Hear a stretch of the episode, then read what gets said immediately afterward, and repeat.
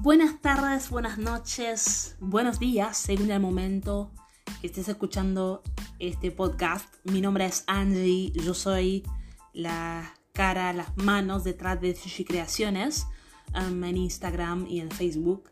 Um, hoy empieza un nuevo camino. Empieza eh, Mon Crochet, Mil Chemins, Mi Crochet, Mil Caminos, que es el nombre de ese podcast porque vamos a hablar de todos aquellos que acompañan a los emprendedores y, ¿por qué no?, hablar de los emprendedores también. ¿Quiénes son los emprendedores? Bueno, son esas personas que con una aguja o con dos agujas o con sus manos están practicando, yo llamo esa carrera de, del tejido.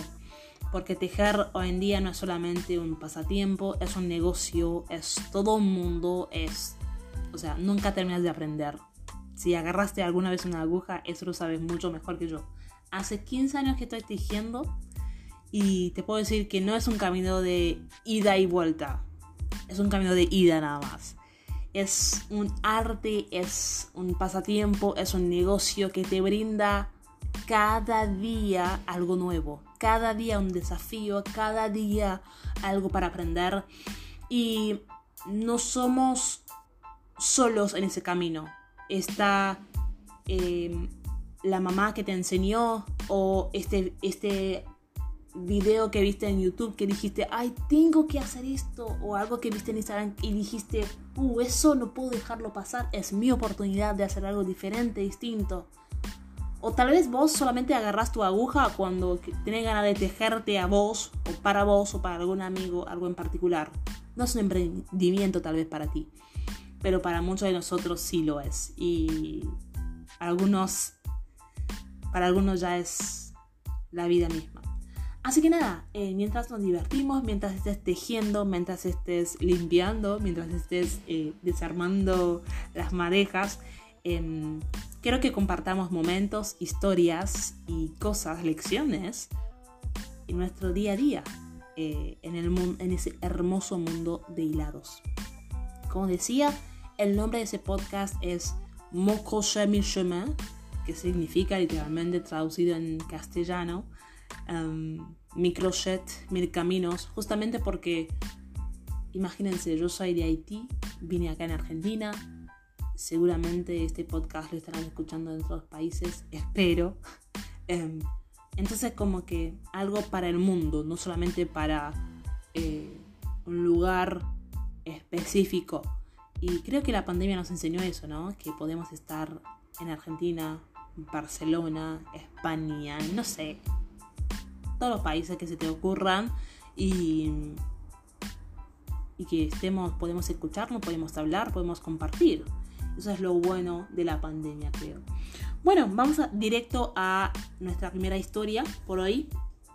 Eh, ¿Quién es Angie y cómo fue mi camino, mi experiencia y por qué me vino la, idea de, armar ese podcast? Bueno, primero déjenme decirles que ese podcast es fruto de sus, digamos, sus respuestas. Porque esta noche que dije que se me ocurrió un podcast de Gedil, muchos me enviaron eh, respuestas, me enviaron corazones.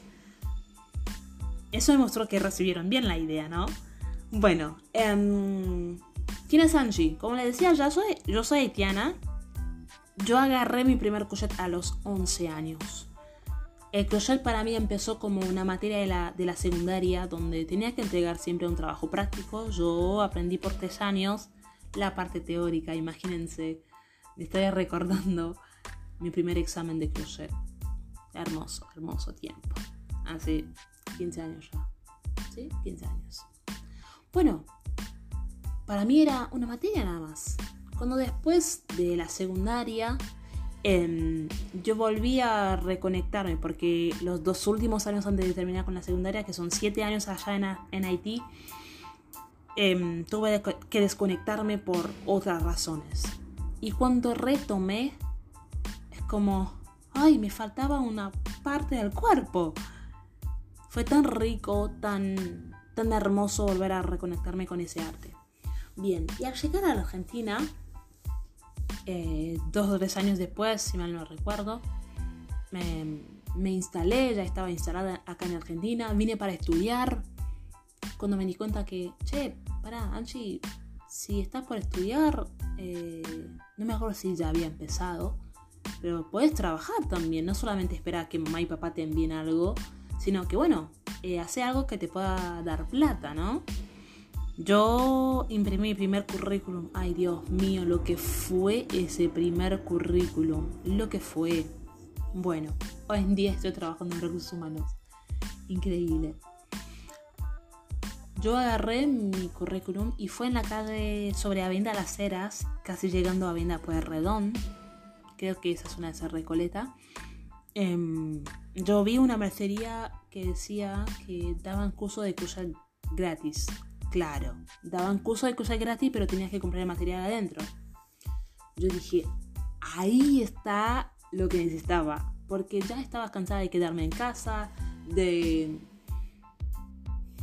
de estar solamente viendo películas. Quería hacer algo productivo. Y ahí volví a empezar con... Fue como reencontrarme con el amor de mi vida. Bien.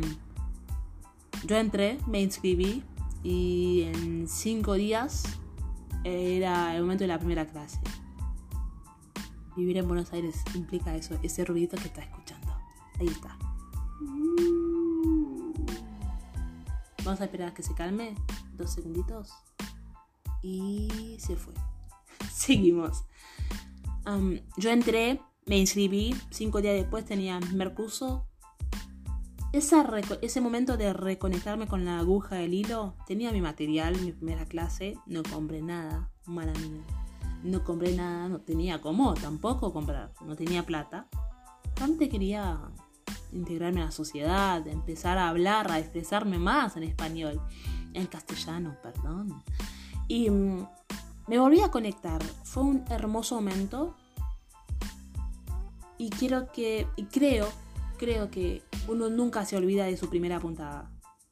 Ese primer punto, este punto bajo, esa vareta, media vareta, es como que nunca te olvidas. Solamente vas mejorando, mejorando, mejorando, mejorando y mejorando. Porque uno nunca deja de practicar realmente Ese es, ese es el enganche. Porque siempre hay algo nuevo. Y si te fijas en Pinterest y en Instagram, uh, las ideas que hay ahí, mamita, querida. Pero bueno, entonces me volví a reconectar y desde ahí, ya saben, el resto es historia.